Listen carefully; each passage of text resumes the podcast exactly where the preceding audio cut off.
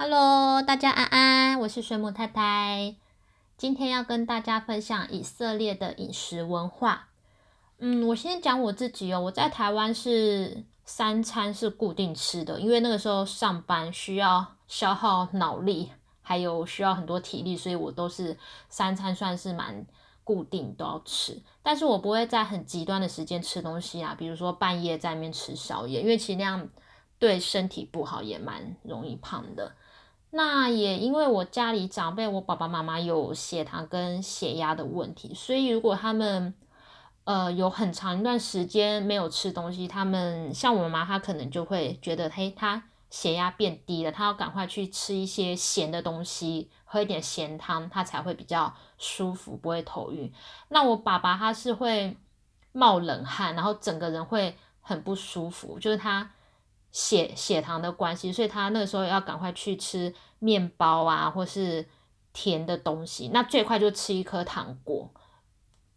那其实就是因为这样子，所以我们家的观念一直是说，你三餐就是时间到了就吃，除非说你很你没有饿，你可能前一餐吃很饱什么的，那没有关系，那就是尽量不要让自己。饿到胃痛这样子，因为对身体不是很好，而且有时候你人在外面，如果你刚好没有地方可以买东西吃的话，你可能人会昏倒啊什么的。好，那我来以色列之后啊，我才发现这边的人他们的吃饭时间还蛮随性的。那我想可能就是因为地中海时间吧，就是可能地中海附近的国家他们都非常的随性。那这边人他们。吃饭时间不一定固定，那可能他们会吃一点零食啊什么的。但我想小朋友应该是三餐要固定吃，因为他们要上课啊，营养要均衡。可是，一般大人的话，他们可以下午三四点很悠闲的去吃午餐，或者是晚上啊十二点才慢慢的到外面餐厅准备吃他们的晚餐。那这边是有二十四小时营业的餐厅。并不是像麦当劳那种素食店，是真的有桌边服务的那一种，但也没有说很多啦，但是有就对了。因为这边几乎就没有路边摊，不会像台湾就是哦随便有盐酥鸡啊什么的。那可能是以市集为主的观光景点才比较会有那些小摊贩，不然你要吃东西，可能还是你要去商场的美食街啊，或者是餐厅这样子。那我在这边一一开始来的时候，我是三餐蛮准时吃的，因为我时间到，我生理时钟到，我就觉得饿了。然后我那个时候就被说很奇怪，然后就说什么我好像很重视吃啊什么的。我我就想说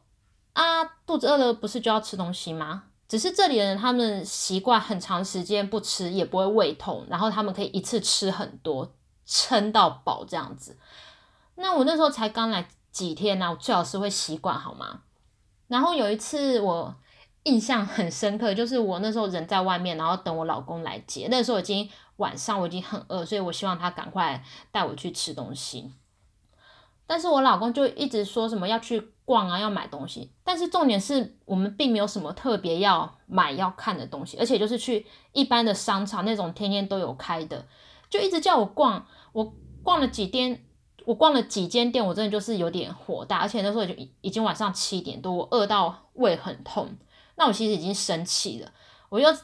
表情严肃，然后很神色凝重的跟他说：“我现在肚子很饿，我饿到胃痛了。”他才赶快带我去吃东西。我想说是要逛屁逛哦，你又没有什么特别要买的东西，又没有特别紧急，你现在不买会死的东西，我才快饿死了好吗？很奇怪，很奇怪。可是是他们觉得我比较奇怪，这我也没有办法。对啊，那所以之后每次要出门之前，我就会先去打听行程，就是看说，哎，今天要去哪里啊？大概花多久时间？那我会去推算说，那我的下一餐在哪里？那如果打听不出来的话，嗯，因为有时候他们时间他们自己。就也不确定，那我就只能自求多福，因为我没有办法去要求别人配合我嘛，所以我可能就是当天我早餐我吃饱一点啊，或自己带食物，带一些面包啊、饼干在身上。那现在室友比较习惯，有时候一天就是只吃两餐啊，没有问题。那或是你一天当中你一餐吃比较饱，这样子就是就可以撑一天，就不用说一定三餐很固定这样子。就是我生理时钟就是有一点改变了。那另外他他们这边比较随性的这个情况，我觉得我在看他们的电视节目的时候，我有发现呢，就是我发现他们有的节目没有固定时间哦。之前有一个以色列很火红的料理比赛节目，我我那时候就开始看，我就发现它每一集开始和结束的时间都不一样诶。通常来说，正常可能晚上九点半开始，可是你会发现，诶，他可能隔天九点四十五分开始，然后又再隔两天九点三十七分开始，就很奇怪。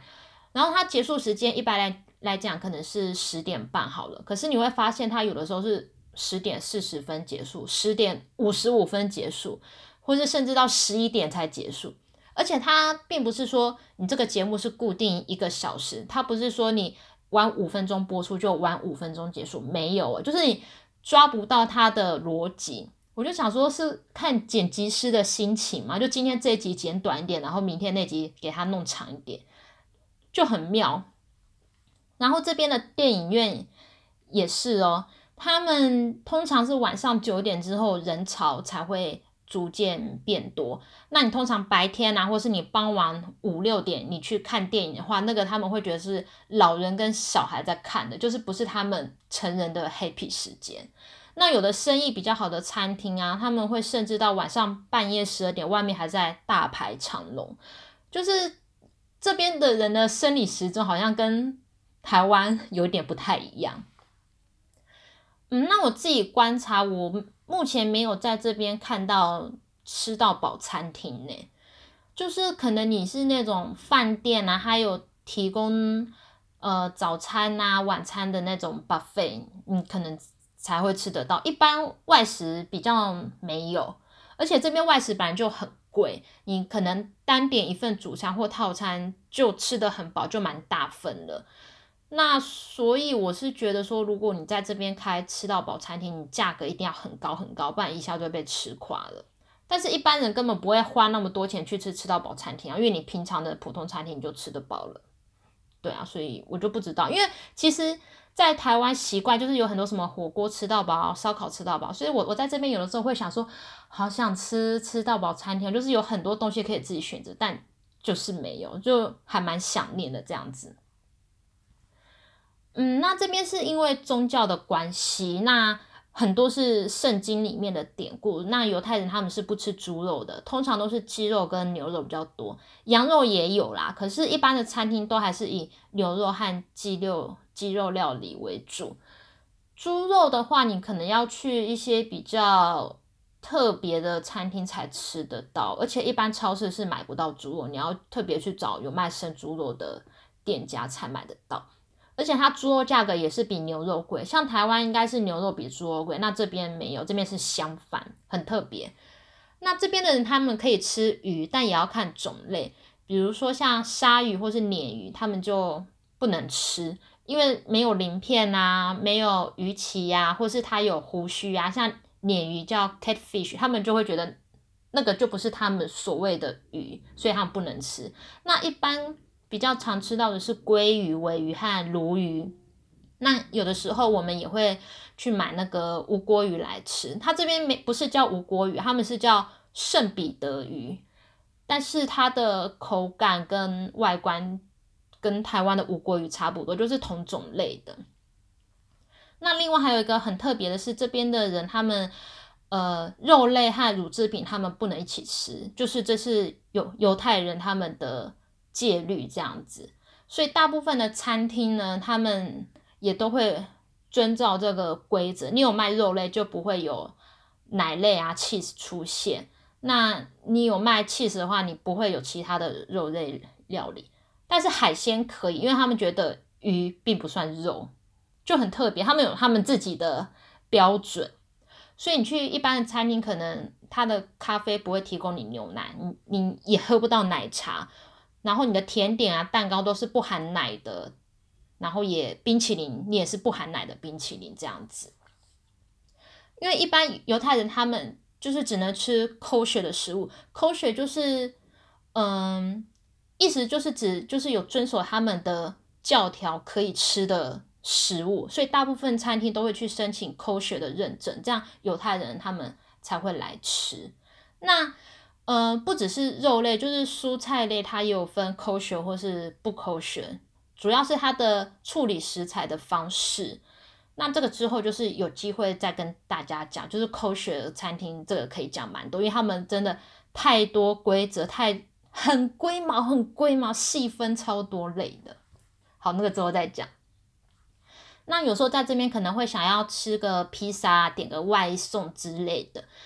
那这边披萨它不像台湾，就是直接很多料在上面，它就是只有最普通的一层 cheese，其他你可以选择的料都是什么洋葱啊、蘑菇啊、茄子、橄榄，就是都是素的，顶多你可以选一个尾鱼，就是那种很碎碎的，像尾鱼罐头一样加在上面，因为它奶类不能跟肉嘛，cheese 不能跟肉一起吃。但是它其实价格不便宜，你光是只有 cheese 和蘑菇的披萨，大概也要台币两三百块，其实算蛮贵的。然后我有一次去那个电影院啊，我们买那个 VIP 的票，就是可以吃东西，然后吃完还可以带到电影院里面边看边吃。这我在台湾还没有尝试过，没有想到在以色列抢先体验。然后我那时候就想说，哇，难得好像有这种可以吃到饱的东西，我就开始在想说，哦，我好想吃牛排啊，等下要吃什么吃什么。结果我到那边，我看了一轮的菜色，我就觉得，哎，好像哪里怪怪的。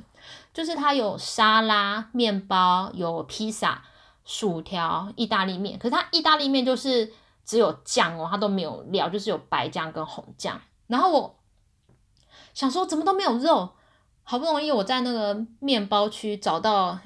一小罐尾鱼沙拉，就是它其实是拿来沾面包用的。然后我那时候才恍然大悟，说啊，这个是口血，所以不会有肉，只会有一堆 cheese，一堆淀粉。然后我就想说，哦，那不然我就专攻这个尾鱼沙拉好了，不然我就是一直吃一堆 cheese 跟淀粉加在一起，就是肥死。所以以后真的是，我应该不会再去。电影院吃 VIP 了，那这边的人主食主要是皮塔跟鹰嘴豆，还有马铃薯，再就是面包。那皮塔它就是主要是圆形的，大概一个小盘子的大小，就是有点像你去点那个餐点个人披萨的那种大小。然后它中间你切开，它中间有有点像口袋，你可以。在里面夹东西，就有点像那个汉堡啊、面包，你可以把东西塞在里面，有点像口袋的感觉。然后，那一般家庭是吃这个比较多，可能就是披萨跟面包。那饭类跟面类，你可能要去餐厅才比较吃得到。那鹰嘴豆的话，这边有人会直接煮来吃，就直接吃豆子，但是大部分都还是会，嗯，做成。豆泥，然后加一些调味啊，变成蘸酱，就是蘸那个皮塔吃。那我们这边是叫 hummus，就是你皮塔通常都是要蘸 homus 来吃。那有的人他可能会不喜欢鹰嘴豆的特殊的味道，那我个人吃是觉得还 OK，就是你拿那个热热的饼啊皮塔去沾是蛮好吃的，而且有时候你还还可以选口味，就是你可以呃选那个有和洋葱炒过的。蘑菇啊，把它放在上面一起吃，就比较有味道。那另外，它鹰嘴豆，你还有另外一个吃法，就是把它做成像肉球一样拿去炸，像炸肉丸，就是炸鹰嘴豆泥球。那它这个吃法就也是把它包在那个皮塔里面，然后加一些沙拉这样子。就这边的人就还蛮常这样子吃的。另外还有就是沙威玛，那我们这边是叫小蛙玛，它。跟台式的沙威玛比较不一样，它主要也是包在披塔里面，然后有一些沙拉什么料，你就可以像 Subway 一样自己点你要加什么东西。那也有卷饼的方式，或者是就是用长面包啊这样夹起来的方式，大概就是这三三种吃法。那酱料除了你加辣啊、番茄酱之外，它通常你桌上还会放一个像咖喱一样的深黄色的，他们叫芒果酱，就是有一种微妙的芒果甜味。可是我觉得有一种很重的香料味，很像咖喱味。那有的店家他调配的就很像中药的味道，所以我通常那个酱我都是沾一点点就好，通常不太会去沾那个酱。那另外这种店它还会给你很多的酸黄瓜啊、薯条啊、腌制的高丽菜啊，或是炸茄子，就是当那种呃吃到饱的沙拉这样子吃。通常都是你自己可以去拿，可是因为疫情的关系，现在就是你要跟店员讲他讲你要吃什么，他才会拿给你这样子。那除了以上这些，这边的餐厅大部分都还是卖烧烤啊、汉堡啊、牛排。可能什么鸡肉串啊、烤鸡肝，就是很少那种单一主题的异国风味餐厅，像是中式啊、日式、泰式有，但是很少很少，就不像台湾这样一头拉苦都是。